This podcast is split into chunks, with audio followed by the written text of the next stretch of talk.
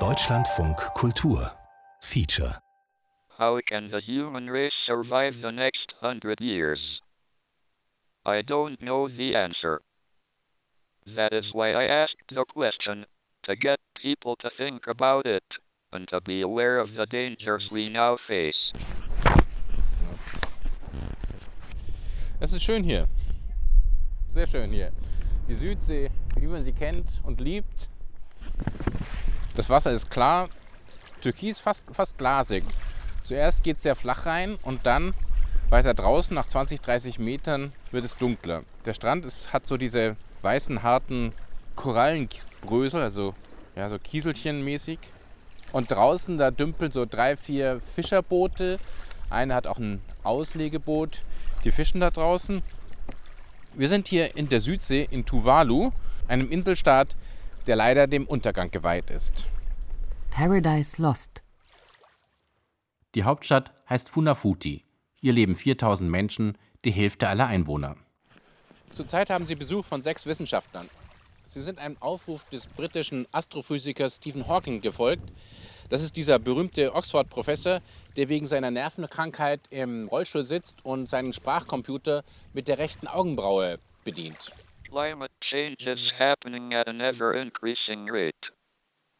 While we are hoping to stabilize mm. it, and maybe even reverse it, by reducing our CO2 emissions, the danger is that the climate change may pass a tipping point, at which the temperature rise becomes self-sustaining. Die Wissenschaftler sind im Wayakulagi. Da wird's Ihnen gefallen. Ja, ein schönes Hotel. Das einzige Hotel hier hat, wie fast alle Gebäude auf Tuvalu, nur ein einziges Stockwerk. Nur das Regierungsgebäude, das wurde von den Taiwanesen bezahlt, das hat drei. Stephen Hawking selbst ist nicht gekommen. Aber Professor Fritz Scholz aus Greifswald, Gregory Loughlin aus Santa Cruz, Viktor Smetacek aus Bremerhaven, Roger Angel aus Tucson, Arizona und Klaus Lackner aus New York. Carbon management is a set of technologies which allow you to use fossil fuels while at the same time not emitting carbon dioxide to the atmosphere. Carbonmanagement bedeutet, man benutzt weiterhin fossile Energie, aber ohne CO2 auszustoßen. Man muss alles Kohlendioxid aus der Erde wieder zurück in die Erde bringen. Das Wichtige ist, dass man im Durchschnitt das wieder herausnimmt, was hereingekommen ist. Und da wir im Augenblick ungefähr 28 Gigatonnen pro Jahr von CO2, die in die Luft gehen, muss man im Durchschnitt das wieder herausnehmen. Klaus Lackner ist Professor für Geophysik an der Columbia University. Seit Jahrzehnten lebt der Physiker in den USA. Wenn er Deutsch spricht, ist er Professor Lackner, auf Englisch einfach nur Klaus, wie in Amerika üblich. Das kann man zum Teil an Kraftwerken machen und ein, Drittel aller Emissionen kommt von da.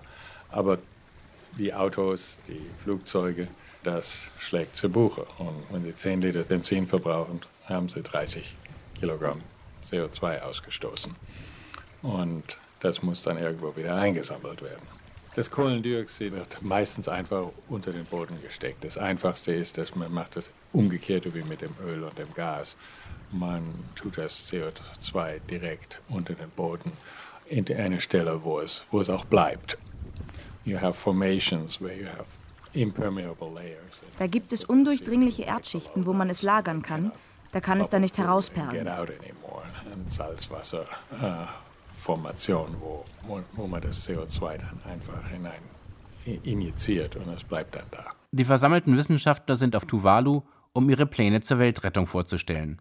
Normalerweise sitzen sie in ihren Instituten und lesen von den Plänen der anderen, wobei sich jeder seinen Teil denkt. Bei der Konferenz soll es lässiger zugehen, casual, wie man in den Vereinigten Staaten sagt. Sieben Pläne gegen den Klimagau. Wenn es am schönsten ist, soll man aufhören, heißt es. Dieses Motto scheint auf Tuvalu gemünzt zu sein. Es ist wirklich schön hier. Der weiße Strand, das kristalline Wasser, die Kokospalmen, all das wird bald aufhören. Tuvalu, nach dem Vatikanstaat, Monaco und dem benachbarten Nauru da drüben, ist der kleinste Staat der Welt. Und er wird bald verschwinden. Denn die Erde wird wärmer, das Eis an den Polkappen schmilzt, der Meeresspiegel steigt, die Stürme werden heftiger. Die kleine Sandinsel Tipuca Saviolili hat das Meer bereits geholt. Eines Morgens wachte ich auf und sie war weg. Ein Feature von Lorenz Schröter.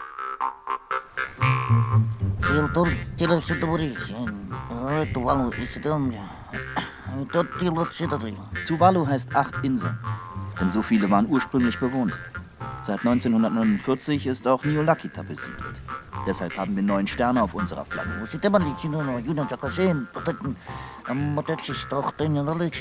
Sie ist türkis und hat den Union Jack im Eck.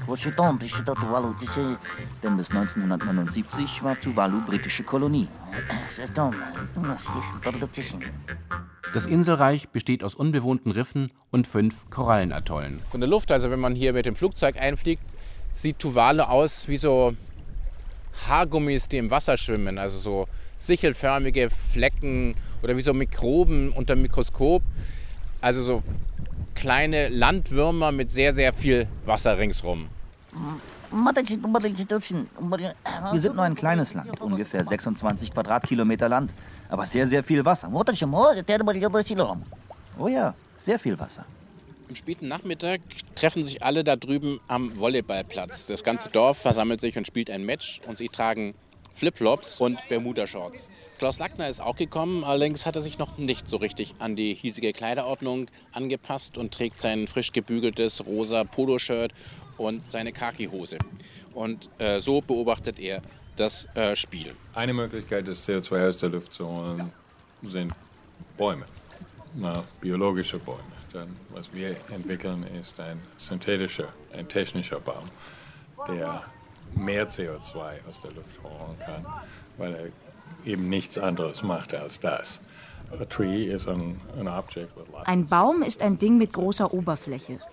Luft streicht über diese Blätter, das CO2 wird aufgefangen und dank Photosynthese wird es zu Rinde. Aus den Augenwinkeln beobachtet Klaus Lackner das dörfliche Volleyballspiel und das ganze entspannte Treiben hier. Hinten zum Beispiel so ein Schwein, ein ziemliches dreckiges Schwein, das sucht sich was zu essen in dem Gekrustel vom Unterholz am Rand des Strandes. Und nebenbei, während man das hier alles so ganz friedlich ist, hört man die großen Weltentwürfe. Here we create something similar. We create surfaces, lots of surfaces, which simply absorb the CO2. Wir schaffen viele Oberflächen, aber tausendmal besser als ein Baum, mit Oberflächen, die weitaus stärker absorbieren. Wir brauchen keine Sonne, denn wir wollen das CO2 ja nicht umwandeln. Wir können unsere Blätter viel enger setzen. We can stack those leaves much more tightly than a tree would. So as a result, an object which is the same size of a, of a tree would Ein Objekt von der Größe eines Baums würde in der gleichen Zeit tausendmal mehr CO2 einfangen. Ein Beispiel ist eine Art Lamellenjalousie. Durch die Luft bläst mit tieferen Lamellen. Wir haben auch eine Palme entworfen mit vielen kleinen Nadeln, die das CO2 auffangen.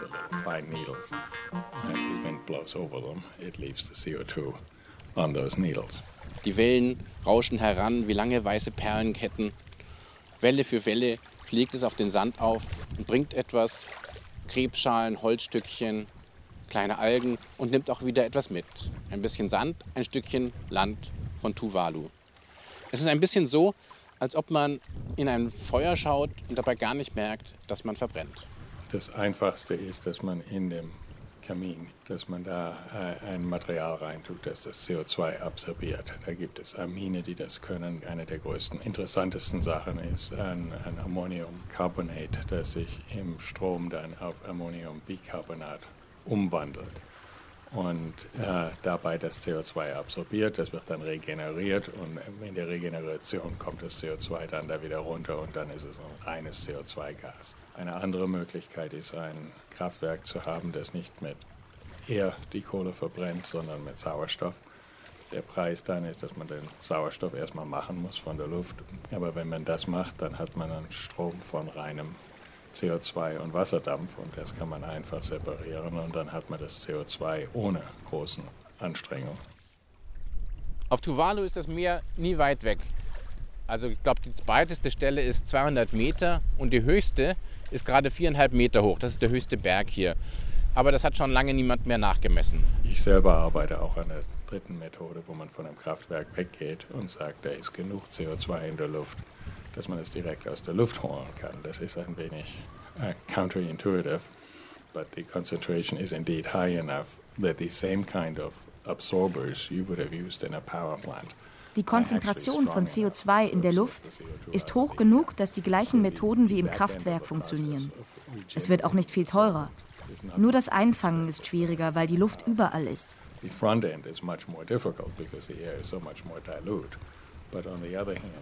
Aber das macht nur 20 Prozent der Gesamtkosten aus. Insgesamt wird es also nicht dramatisch teurer. Wir glauben, dass man CO2 aus der Luft filtern kann.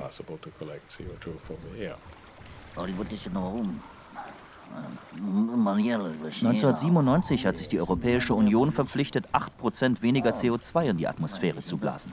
Geschafft haben sie nur zwei. Bisher Elemani scheint hier der Einzige auf der Insel zu sein, der stets korrekt gekleidet ist, also mit Hemd und Krawatte. Selbst die ehrgeizigen Ziele des Kyoto-Protokolls sind viel zu wenig, um unser Volk zu retten.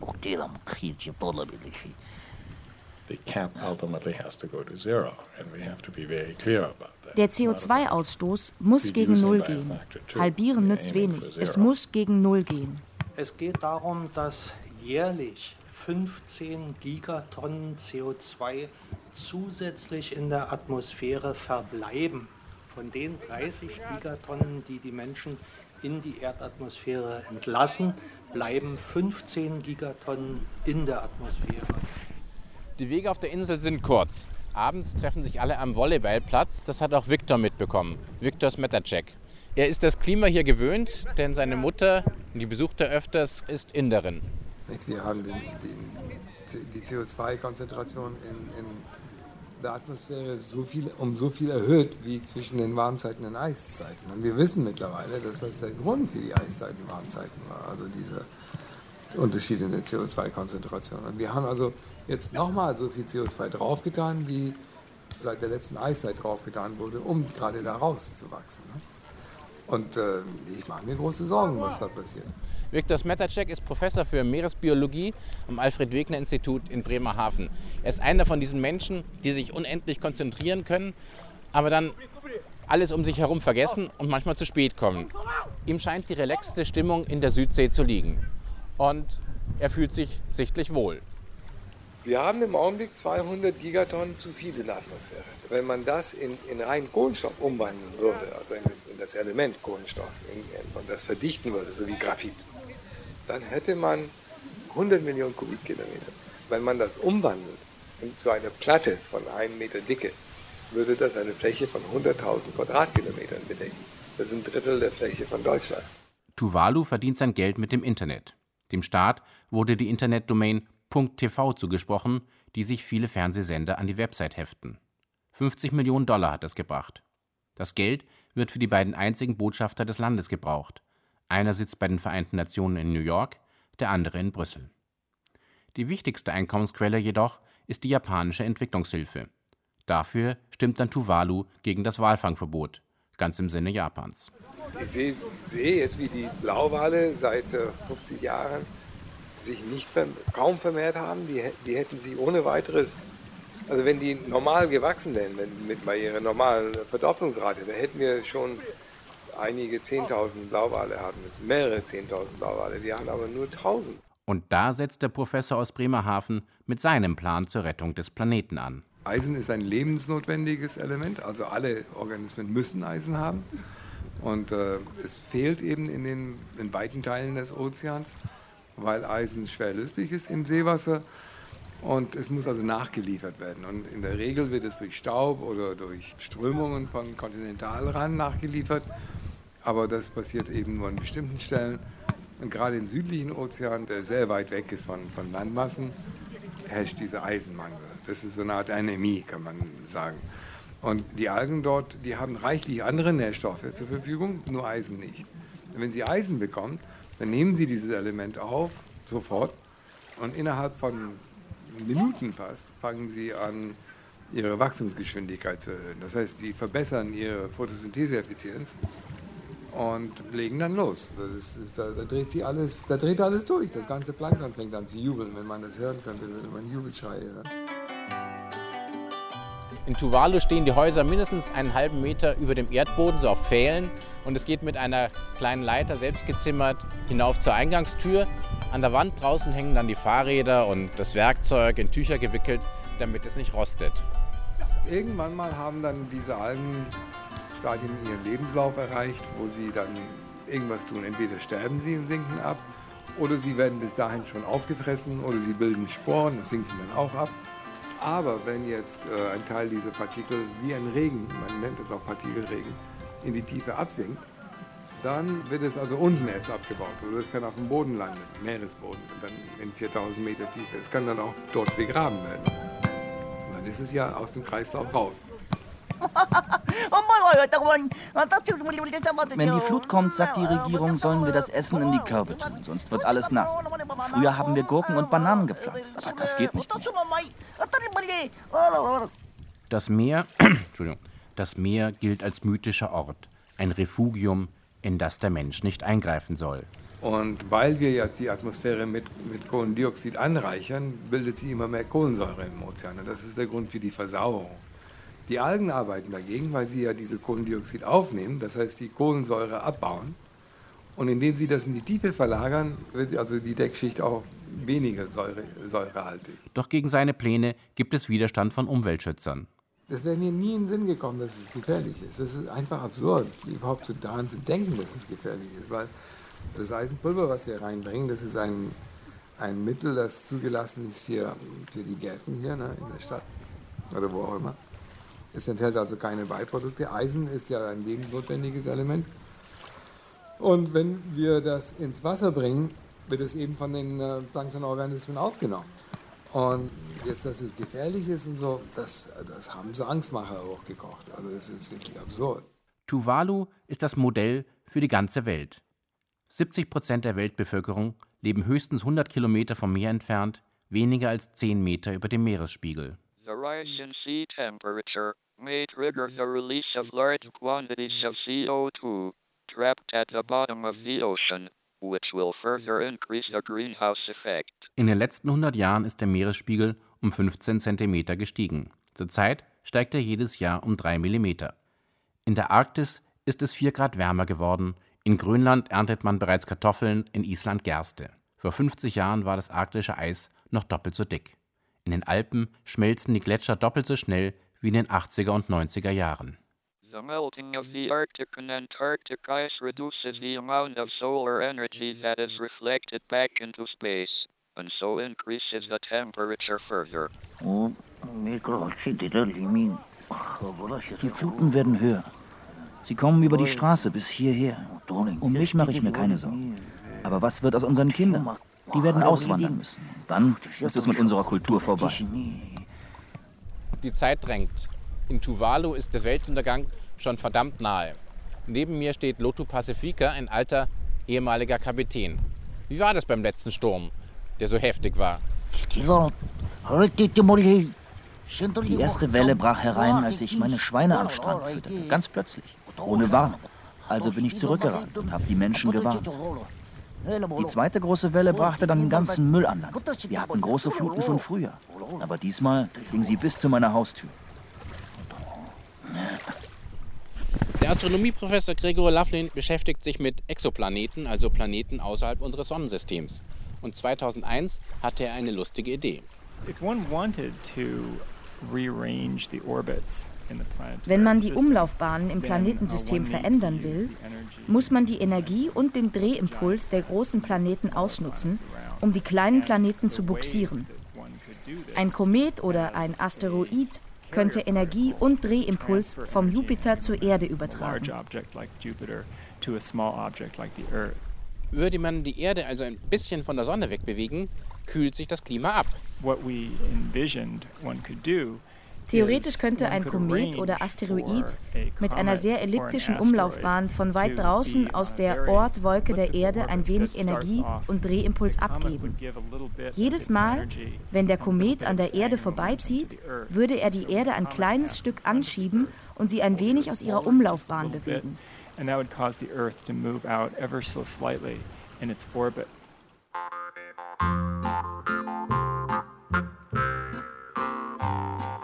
Gregory Loughlin bekam für sein kosmisches Billardspiel großen Ärger. Er sei von George W. Bush beauftragt worden, den Weltenlauf zu ändern, damit die USA weiterhin ihre dicken Autos fahren könnten, anstatt das Kyoto-Protokoll zu unterzeichnen. And the trick is to arrange for the comet to be timed der Trick ist, den Kometenlauf so zu arrangieren, dass er die Energie, die er abgegeben hat, von Jupiter. Zurückbekommt, uh, indem er hinter Jupiter. Vorbeizieht und ein bisschen seiner Gravitationsenergie abzieht. Wenn Jupiter dem Kometen die Energie zurückgibt, kann der Prozess wiederholt werden. Langsam würde sich so die Erde von der Sonne fortbewegen and over time the Earth would slowly migrate outward. Das Weiße Haus erkundigte sich bei der NASA, wer denn dieser verrückte Wissenschaftler sei.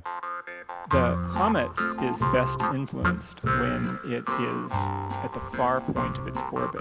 Kometen manipuliert man am besten am Scheitelpunkt ihrer Umlaufbahn. Da würde ein kleiner Anstoß reichen. Es hat mehr mit der genauen Zeit als mit brutaler Gewalt zu tun. Uh, Sein Arbeitgeber die University of California in Santa Cruz war ganz verblüfft über das Medienecho einer astronomischen Berechnung mit E gleich ein halb mv Quadrat minus m durch r. Seitdem ist der Astronom vorsichtig mit seinen Aussagen geworden. Man könnte radioaktive Isotope benutzen, um Eis zu schmelzen. Vor dem Skandal sprach er noch von Atombomben im All, wie ein Junge, der Spielzeugautos zusammenkrachen lässt. Gregory Loughlin ist vorsichtig geworden, sehr vorsichtig und sagt brav, Meiner Meinung nach sollte man einfach eine Menge Bäume pflanzen. Genau das will auch Fritz Scholz, Professor für analytische und Umweltchemie. Zum Beispiel auf die natürlichste Art der Welt, die seit Jahrmillionen funktioniert, dass man nämlich die Photosynthese nutzt und CO2 in Form von Holz, vor allen Dingen der Bäume, bindet. Und deshalb ist der Vorschlag, den wir machen, dass man also in sehr, sehr großem Umfang äh, aufforstet bzw. Bäume wachsen lässt. Das heißt natürlich keine Monokulturen, sondern wir plädieren dafür, dass man an den natürlichen Standorten die Bäume, die dort also am günstigsten wachsen und in all ihrer Vielfalt wachsen lässt und äh, natürlich dann von Zeit zu Zeit dieses Holz erntet die Bäume also zumindest teilweise absägt. Und dann muss man dieses Holz anaerob einlagern. Denn wenn ich dieses Holz verbrenne oder wenn ich auch dieses Holz nur verfaulen lasse im Wald, dann bildet sich natürlich wieder CO2. Fritz Scholz ist ein sportlicher Mann. Manchmal fährt er mit dem Rennrad an einem Tag von der Universität Greifswald bis zu seinem Wohnort Berlin. Das sind 300 Kilometer. Da liegt sicher auch ein Problem in der Akzeptanz, dass es relativ schwer ist zu verstehen, dass der Nutzen im Vergraben dieses Holzes besteht. Man könnte es praktisch auf der ganzen Welt, überall dort, wo Bergbau stattfindet, könnte man dieses Holz äh, sehr preiswert vergraben, also sowohl in Tagebauen als auch im Prinzip im Untertagebau. Wenn man also im Untertagebau äh, Stollen mit solchem Holz ausstopfen würde, könnten beispielsweise solche Unglücke, wie sie im Saargebiet äh, stattgefunden haben, überhaupt nicht passieren. Ähm, bei Springfluten, wir nennen sie King Tides, steigt das Meer durch den Korallenboden. Es blubbert förmlich, weil es die Luft aus den abgestorbenen Korallen hochdrückt. Es bilden sich riesige Pfützen, kleine Seen. Den Kindern gefällt es, die surfen dann mitten im Dorf. Doch das Brackwasser löst die Erde auf, die sich hier in den letzten Jahrtausenden mühsam angesammelt hat. Das letzte Mal, so um 18 Uhr herum, stand ein großer Teil der Landebahn unter Wasser. An der Wetterstation war es knietief und auch die Häuser wie Inseln vom Wasser umgeben. Ja, genau, kleine Inseln auf unseren Inseln. Das hätte auch einen sehr, sehr großen Einfluss auf den Wasserhaushalt natürlich der Böden. Das heißt, man kennt das aus Israel und auch aus anderen Gegenden der, Welt, wo man also Steppengegenden wieder aufgeforstet hat, dass danach sogar wieder Regen auftrat in großem Umfang, den man vorher gar nicht mehr kannte in diesen Gegenden. Das heißt also für den Wasserhaushalt ist es günstig, es ist sehr günstig für den Sauerstoffhaushalt der Atmosphäre, denn bei der Photosynthese wird der Sauerstoff freigesetzt, den wir alle brauchen. Wälder haben eine sehr, sehr positive Wirkung auf die Umwelt. Eigentlich unterrichtet Scholz Studenten in anorganischer Analytik, erklärt die Welt der Ascorbinsäuren. Den Plan, CO2 in Holz zu binden, verfolgt er in der Freizeit. Also um die 15 Gigatonnen, die die Menschen zusätzlich in die Erdatmosphäre entlassen, zu binden, bräuchten wir eine Fläche weltweit etwa von einem Drittel Brasiliens oder der zehnfachen Fläche Deutschlands. Das hört sich zunächst vielleicht sehr viel an, aber wenn Sie das also auf die gesamte Erdoberfläche verteilen, ist das natürlich nur eine relativ kleine Fläche, die absolut realistisch ist. Und das wäre die Obergrenze, wenn wir also wirklich alles CO2, was wir jetzt zusätzlich reinbringen, binden wollen. Wenn wir uns mit weniger begnügen, dann können wir natürlich also, und so sollte man beginnen, mit wesentlich kleineren Flächen erstmal anfangen. Die Sonne ist untergegangen, das geht ziemlich schnell in den Tropen und auch das Volleyballspiel geht zu Ende.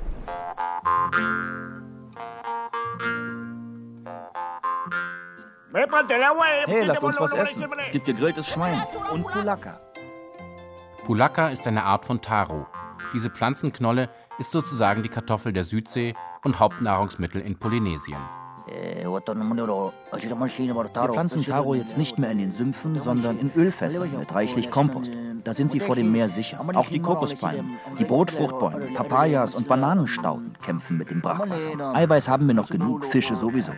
Die Schweine und Hühner kommen auch noch zurecht. Doch Kohlenhydrate müssen mehr und mehr eingeflogen werden. Was aber, wenn sich der CO2-Ausstoß nicht reduzieren lässt und es immer wärmer wird? Professor Roger Angel hat da einen Vorschlag. Man lässt die Sonne erst gar nicht rein. Well, um, one of the things that people have known for a, for a long time Seit langem wissen wir, dass man die Erde mit Schatten abkühlen kann. Uh,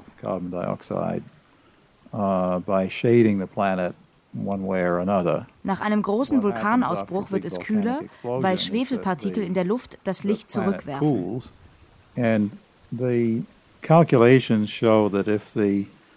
Zwei Prozent weniger Sonnenlicht würde die Erde auf die Temperatur der Zeit vor der industriellen Revolution abkühlen. Roger Angel beruft sich dabei auf einen anderen Wissenschaftler. Wie viel Zeit bleibt uns? 30 Jahre? 50 Jahre? Oder doch nur noch 5 Jahre? Der aber nicht mit Namen genannt werden will. Was machen wir, wenn die Temperaturen rasant steigen, in zwei, drei Jahren die Pole massiv schmelzen? Wenn eben nicht nur Tuvalu verschwindet, sondern ein großer Teil der Küsten auf allen Kontinenten. Denn er hat sich mit seinem Vorschlag ziemlichen Ärger eingehandelt. Da hilft nur eine schnelle, eine dreckige Lösung. Schwefel in die Stratosphäre blasen. Eine Million Tonnen. Hört sich viel an, aber beim großen Ausbruch des Vulkans Pinatubo 1991 waren es 20 Mal so viel, was er dann zu einer zweijährigen Abkühlung von einem halben Grad geführt hat. Schwefel verbrennt in 20 Kilometer Höhe zu Schwefeldioxid. Daraus entstehen Aerosole, also Schwefel-Schwebeteilchen, die das Sonnenlicht zurückwerfen und die Atmosphäre abkühlen. Man weiß nicht, was das noch alles für Folgen hat. Es könnte weniger regnen. Man müsste dauernd Schwefel nachschießen. Manche befürchten, es gebe verstärkt sauren Regen. Aber das glaube ich nicht. Denn wir könnten die Luft noch sorgfältiger reinigen, Schwefel aus der Atmosphäre ziehen und sie in der Stratosphäre verbrennen. Inzwischen forscht der Mann, er hat einen der prestigeträchtigsten Wissenschaftspreise der Welt gewonnen, nicht mehr auf diesem Feld. Das überlässt er anderen.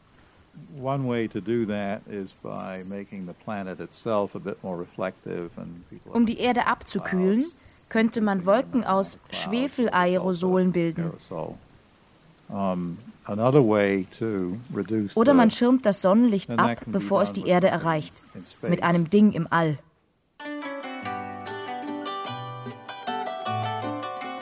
Roger Angels Spezialgebiet sind Optiken. Er baut gerade das Giant Magellan Teleskop zehnmal schärfer als das Hubble Teleskop. up in space. There is a, uh, a point called L1 point. L1 wäre für so ein Unterfangen ein guter Platz im All. In anderthalb Millionen Kilometer Entfernung heben sich die Gravitationskräfte von Sonne und Erde auf und ein dort platziertes Instrument würde direkt zwischen Sonne und Erde bleiben. So, for instance, a very thin piece of aluminum. Ein sehr dünnes Aluminium, Millionen Quadratmeilen groß, würde kaum etwas wiegen, aber das Licht um zwei Grad ablenken, damit es die Erde verfehlt.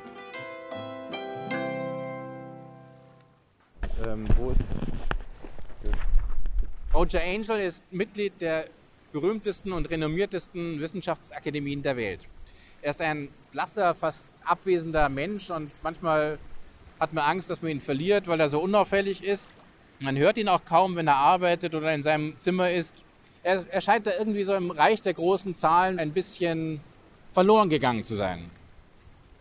It looked to me that that was the route that you um, make these very lightweight screens. Die 60 Zentimeter großen und 1 Gramm schweren Schirme wären wie unabhängige Raumschiffe.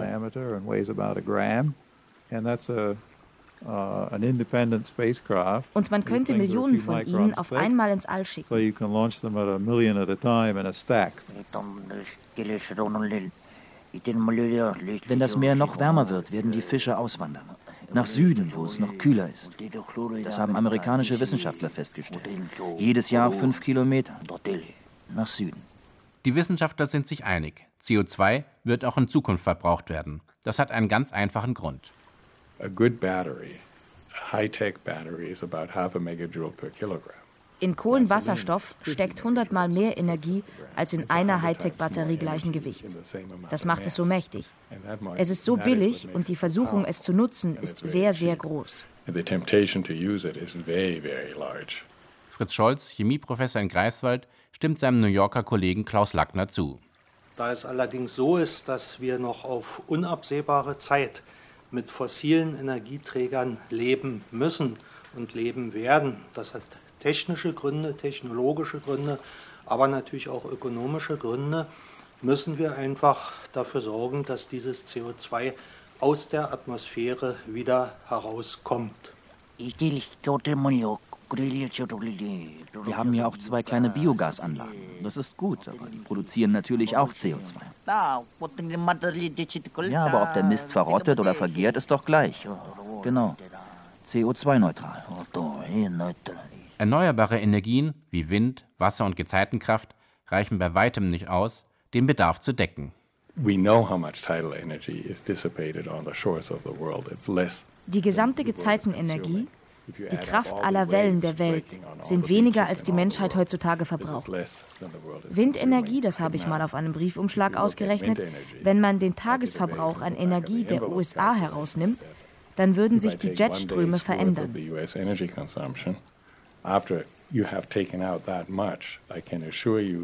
Wenn wir so viel Energie aus der Luft holen, verändern sich die Jetströme und dann spielen wir wieder mit der Atmosphäre.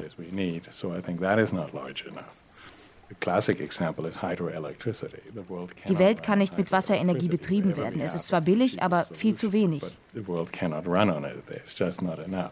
Tuvalu hat diese Postkartenansichten, da schwimmt ja jemand. Äh, mit weißem Strand, klares Wasser, Palmen. Da schaut man ein bisschen weiter, dann sieht man von Feuchtigkeit aufgequollene Hauswände und die verrosteten Eisenteile und diese windschiefen, irgendwie zerborstenen Anlegestellen, das abschüssige Ufer. Müll ist da an der, an der Böschung, da unter diesen Büschen. Manchmal sieht es dann doch wieder ein bisschen hässlicher aus.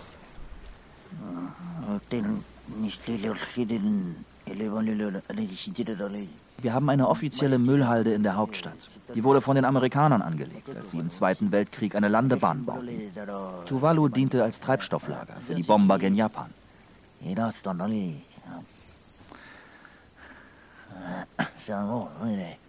Erneuerbare Energien sind auch deshalb populär, weil viele glauben, dass Erdöl bald ausgehen wird. Doch davon halten unsere Wissenschaftler hier nicht viel. We ran out of whale oil a very long time ago, and then we used petroleum. And, and I think if we run out of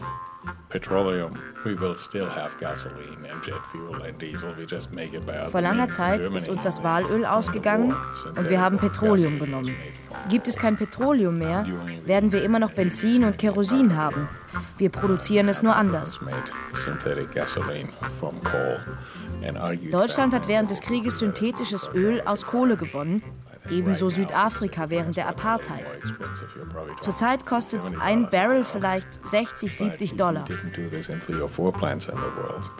Wenn man das in 1000 Fabriken macht, wird der Preis von synthetischem Benzin kaum höher sein als der von Öl, vielleicht sogar billiger. Klaus Lackner denkt noch einen Schritt weiter. Wenn ich das CO2 habe und ich habe Wasser und ich habe Energie, zum Beispiel solare Energie, die macht Elektrizität, dann kann ich die Elektrizität benutzen, um das CO2 und das Wasser in Carbon und Wasserstoff aufzubrechen. Und dann kann ich die zwei in das, was immer umwandeln, dass das Beste, die beste Möglichkeit ist, die Energie zu halten. Das kann Diesel sein, das kann Gasolin sein, das kann Benzin sein. Und man, man kann das dann so machen, wie man das haben will. Aber der, der Preis ist, dass man das CO2 erstmal haben muss und das Wasser, die haben keine Energie, aber die haben die Chemikalien, die man braucht. Und dann die Energie kommt von dem, dem Photovoltaik, Solarpanel. Der ist dann dazu benutzt, um den Sauerstoff wieder abzubrechen und dann das synthetische Gasolin zu machen. Klaus Lackner hat Quarks gesucht, schwach interaktive Partikel und die Chemie der Atome erkundet. Er ist Spezialist für Hochexplosives und seine Forschungen über sich selbstständig reproduzierende Maschinensysteme gelten als wegweisend. Die Frage ist, kann man das kosteffizient machen? Und das kann man nur, wenn die Energie, die Elektrizität sehr billig wird. Ich würde sagen, es muss so ungefähr um einen Cent pro Kilowattstunde sein, bevor das praktisch wird.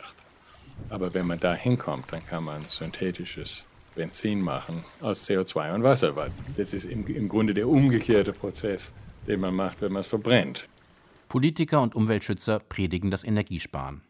Aber so viel weniger Autofahren und so viel weniger Toilettenpapier benutzen und so viel mehr Radfahren und Glühbirnen verbieten geht gar nicht, um wirklich etwas zu bewirken. Energiesparen ist sicher wichtig, aber wir sollten uns nicht in die Tasche lügen, dass man damit das Problem lösen könnte. Das hört sich natürlich alles sehr weit hergeholt an. And every year it looks closer that you know we may lose control of uh, warming of the planet. Aber wenn wir die Kontrolle über die Erderwärmung verlieren und wir nähern uns dem zusehends, dann könnten wir gezwungen sein, den Planeten abzuschatten. Zumindest sollten wir wenigstens die Lösungen erforschen.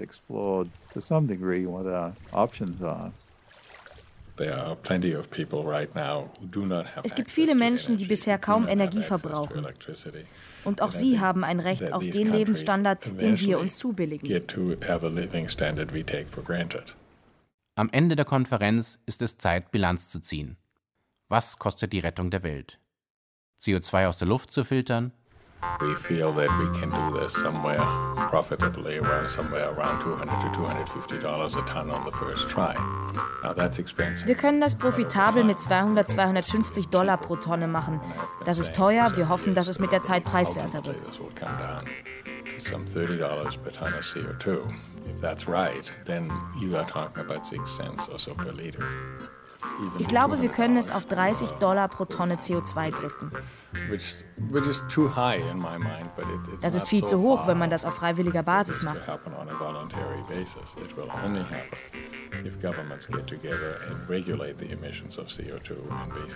Das funktioniert nur, wenn die Regierungen das untereinander verbindlich regeln. Wer CO2 freisetzt, muss die gleiche Menge wieder einfangen.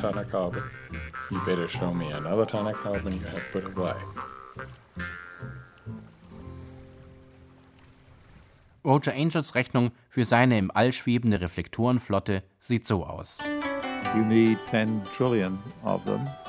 Man braucht 10 Billionen dieser reflektierenden Schirme.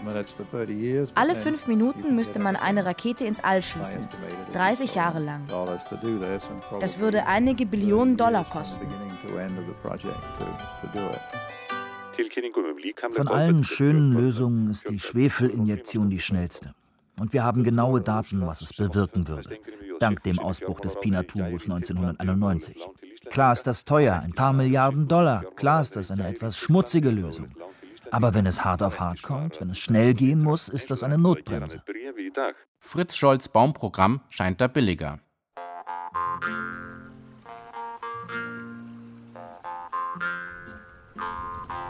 Das kostet nach einer sehr konservativen Rechnung unter den Verhältnissen in Deutschland etwa 25 bis 50 Euro pro Tonne CO2.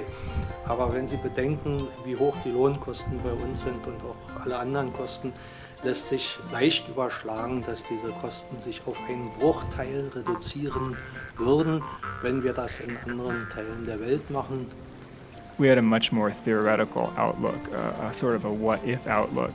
Wir haben uns das rein theoretisch angeschaut. Niemand hat die Absicht, Planeten zu verschieben.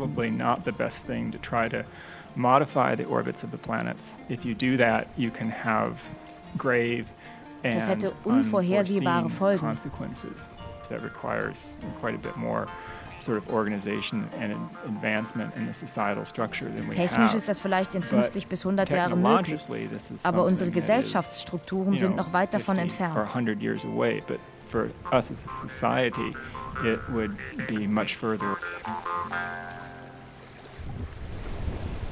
Es gibt noch einen zweiten Grund, warum sich die Wissenschaftler hier in Tuvalu treffen. Ihre Pläne sind nämlich hochgradig unbeliebt. Geoengineering, also das Bemühen, den Klimawandel mit Technik aufzuhalten, das weckt alte Ängste vom verrückten Wissenschaftler la Frankenstein, der allerlei Unheil anrichtet. Wissenschaftler haben ja immer Probleme mit, äh, mit der Glaubwürdigkeit. Das kommt, weil, weil es so diese ganzen Filme gibt über verrückte Wissenschaftler. Das ist in der Panik gemacht worden. Man hat ja nie irgendwie Filme gedreht über verrückte Banker, die das Finanzwesen zum Einsturz bringen. Umweltverbände, Naturschützer, Bürgerinitiativen und so weiter, die wehren sich immer gegen den Wandel. Die sind einfach wertkonservativ. Der Wald soll so bleiben, überlasst die Natur sich selber. Wir wollen keine viereckigen Tomaten oder auch kein Genmais. Oft reicht schon so ein bestimmtes Wort und so ein Antireflex wird ausgelöst. Dann wird nicht mehr weiter diskutiert, nachgedacht. Man hört lieber auf die Warner und belässt dabei alles beim Alten, obwohl es dann alles zugrunde geht. So either Entweder nutzen wir Sonnen- oder Atomenergie oder wir nutzen fossile Energien CO2-neutral. Und wir müssen alle drei Karten spielen. Wenn alles drei nicht sticht, bekommen wir ein Riesenproblem. Funktioniert eins davon, haben wir eine gute Chance, das Problem zu lösen. Dabei kann es uns, und das meine ich bitte ernst, mit diesem wertkonservativen Zögern ergehen wie mit dem Frosch im Wasserbad. Setzt man einen Frosch in eine Wasserschüssel und erhitzt sie langsam, bleibt er nämlich sitzen, bis er gekocht ist, anstatt rauszuspringen und stirbt. Setzt man aber einen Frosch ins heiße Wasser, hüpft er sofort hinaus. Und genau so wird es auch kommen, dass wir als Menschheit buchstäblich verkochen, anstatt etwas jetzt zu verändern. Die Leute wollen lieber Negatives hören und dann ist es glaubwürdiger, wenn man die ganzen Nebenwirkungen erzählt. Die Wissenschaftler werden von einer Art Empörungsindustrie bekämpft. Diese Industrie hat sich so hochgespielt, dass man immer nur das Negative sieht, dass jeder Fortschritt irgendwie verdächtig ist, dass Technologie etwas Feindliches ist, man sollte lieber nicht mit der Natur spielen und an der Schöpfung rumfuschen. Dabei verändert sich die Schöpfung die ganze Zeit und es passiert eben gerade etwas, weil wir nichts unternehmen. Deshalb wird ja das Klima wärmer und die Meere versauern. Aber es ist natürlich viel einfacher, die Technik und die technologischen Fortschritte zu kritisieren und nichts zu tun. Aber es kann eben dabei passieren, dass wir dabei hops gehen. Und das ist sogar sehr wahrscheinlich. Wenn wir nichts unternehmen, werden wir sterben. Aber das will niemand hören. Ja, wissen Sie, Nachteile kann ich wirklich überhaupt nicht erkennen. Der größte Nachteil ist wahrscheinlich, dass dieses Verfahren zu billig ist, zu preiswert. Das ist insofern ein Nachteil, als natürlich bei sehr kostenaufwendigen Verfahren sich sehr schnell Firmen finden, die diesen Weg gehen wollen, um damit sehr viel Geld zu verdienen. All diese NGOs, also die Nichtregierungsorganisationen, kämpfen um Aufmerksamkeit, um Spenden und um Einfluss. Und Ich denke mir, was als gute Idee, als Bürgerinitiative angefangen hat, ist längst zu einem mächtigen gesellschaftlichen Faktor geworden, mit dem sich die Politiker nicht verderben lassen wollen, weil die haben Präsenz. Also niemand möchte der Feind von Greenpeace sein. Und dabei sind diese ganzen NGOs und Umwelt- und Verbraucherverbände, die sind überhaupt nicht demokratisch legitimiert. Die haben sich da einfach zusammengetan, Spenden gesammelt und sind jetzt ein Machtfaktor. Von niemandem auserkoren, uns zu regieren. Aber dabei tun sie das. Wir fragen uns schon gar nicht mehr, ob all das, was die da vertreten, ob das vernünftig ist, wenn man sagt, NGO ist an und für sich schon gleich gut. What I've found is that when people suggest ich habe oft erlebt, wenn man technische Vorschläge gegen den Klimawandel macht, gibt es sehr negative Reaktionen von der Öffentlichkeit. Ich habe meine Lektion gelernt. Okay. Die NGOs kommen zum Beispiel alle aus reichen Ländern und vertreten natürlich deren Interesse. Da geht es nicht unbedingt immer nur um das Wohl der gesamten Menschheit, sondern um ihre Interessen und um viel Geld. I'm not advocating geoengineering as something you know, that I want to do. Ich will kein Geoengineering. At the moment, carbon dioxide production increases every year. Aber wenn immer mehr Kohlendioxid die Erde aufheizt, dann muss man die Erde vor der Sonne schützen. The only way you can do is to cut down the sunshine flux to cool the planet. Entschuldigung, wenn ich jetzt ein bisschen emotional geworden bin, aber mir steht das Wasser bis zu den Knöcheln. Warmes, weiches Wasser. Was ich sagen wollte, eine gewisse selbstgerechte Trägheit im satten Norden bei uns bekämpft die Lösungen der Wissenschaftler, anstatt sich um das zu kümmern, was man verniedlichen Klimawandel nennt, aber eigentlich lauernder Weltuntergang heißen sollte. Hoffentlich wird Geoengineering uh, nie notwendig. Aber betrachten wir es als Versicherungspolice. Vielleicht brauchen wir es eines Tages. The long-term survival of the human race will be safe only if we spread out into space and then to other stars.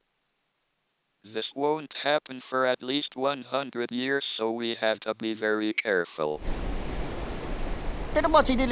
Unser Premierminister hat für unser ganzes Volk Australien und Neuseeland um Asyl gebeten. Wenn wir in alle Winde zerstreut werden, ist es mit unserer Kultur vorbei. Schon jetzt ist es schwierig. So viele sind schon gegangen, weil sie hier keine Zukunft sehen. Aber sie wollen uns nicht. Wir sind nur ein kleines Land. 75 Menschen nehmen sie jedes Jahr in Neuseeland auf. In Australien gar keinen. Die Welt im Moment, wo wir hier sind, sie ändert sich. Sie ändert sich radikal und deshalb müssen auch radikale Lösungen her. Es geht hier nicht um ein paar hundert Millionen Arbeitslose oder ein paar Atomkriege. Es geht um viel, viel mehr. Let's hope we don't end up like our sister planet Venus, with a temperature of 250 C and raining sulfuric acid. Also es wird in den Subtropen richtig heiß. Und zwar deswegen, weil zurzeit sind alle diese Länder, vor allem Südasien, durch eine Dunstwolke, werden die kühl gehalten. Das ist Dunst, das ist Straßenstaub, das ist Schwefel aus Emissionen und das ist Rauch und, und all sowas. Und da ist die Luft so, so schmutzig, dass man ja kaum noch gucken kann. Also es ist wirklich, also ich bin jedes Mal entsetzt, wenn ich in meine Heimat Indien zurückfahre. Meeresströmungen und die Jetströme werden ihren Lauf verändern, die Tsunamis und Hurricanes das Land zerstören und die Wüsten sich ausbreiten. Malaria und andere tropische Krankheiten werden unsere gemäßigten Zonen heimsuchen. Und Pipelines, wenn da Permafrost auftaut, dann werden die im Boden versinken. Das Meer wird immer mehr CO2 aufnehmen müssen und versauern. Die Fische werden sterben und an Land werden die Bienen aussterben und es wird nichts mehr geerntet und die Menschen verhungern. Each time we increase our technological powers, we add new possible ways in which things could go disastrously wrong. Es ist ja nicht so, dass die Wissenschaftler sich untereinander alle einig sind. Meistens ist es ja so, dass hier nur jeder seinen eigenen Vorschlag überzeugend findet. Aber es geht jetzt hier nicht darum, einen Sieger festzustellen und einen zweiten oder dritten Platz zu küren, denn dann käme man wieder in diese bequeme Haltung, man kann ja eh nichts machen und die Wissenschaftler sollen uns mit ihren spinnerten Ideen in Ruhe lassen. Und dann trennen wir weiter brav unseren Müll und bringen die Pfandflaschen zurück und kaufen im Bioladen ein und spenden für Greenpeace. Dieses ganze Voodoo-Zeug des modernen Menschen. Wir haben oft Besuch von Wissenschaftlern und NGOs. Die sind alle bei Tango, der Tuvalu Association of NGOs.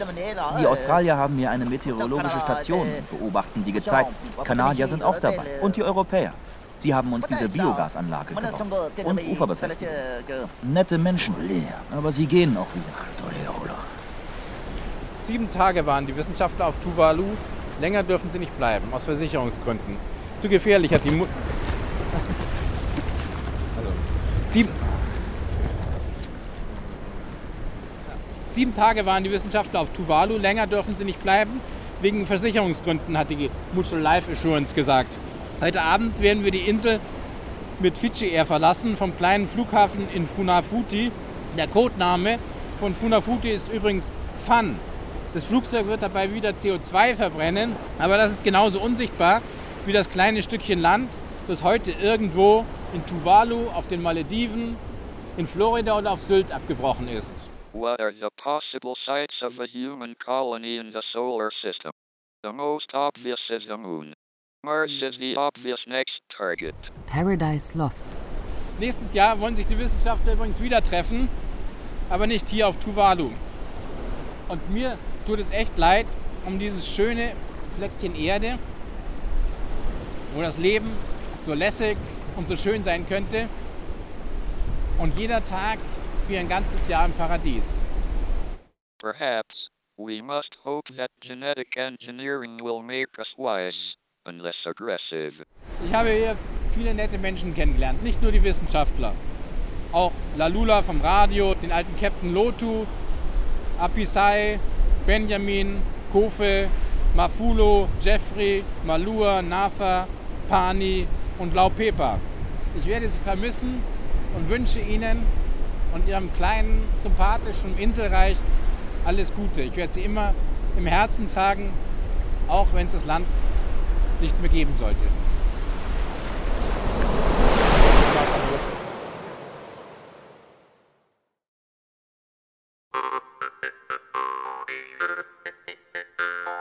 Ein Feature von Lorenz Schröter. Es sprachen Jana Horstmann, Stefan Kaminski und Lorenz Schröter. Im O-Ton waren zu hören Roger Angel, Stephen Hawking, Klaus Lackner, Gregory Laughlin, Viktor Smetacek, Fritz Scholz sowie Einheimische der Insel Tuvalu. Ton Lutz Pahl, Regieassistenz Gerald Michel. Regie Katrin Moll.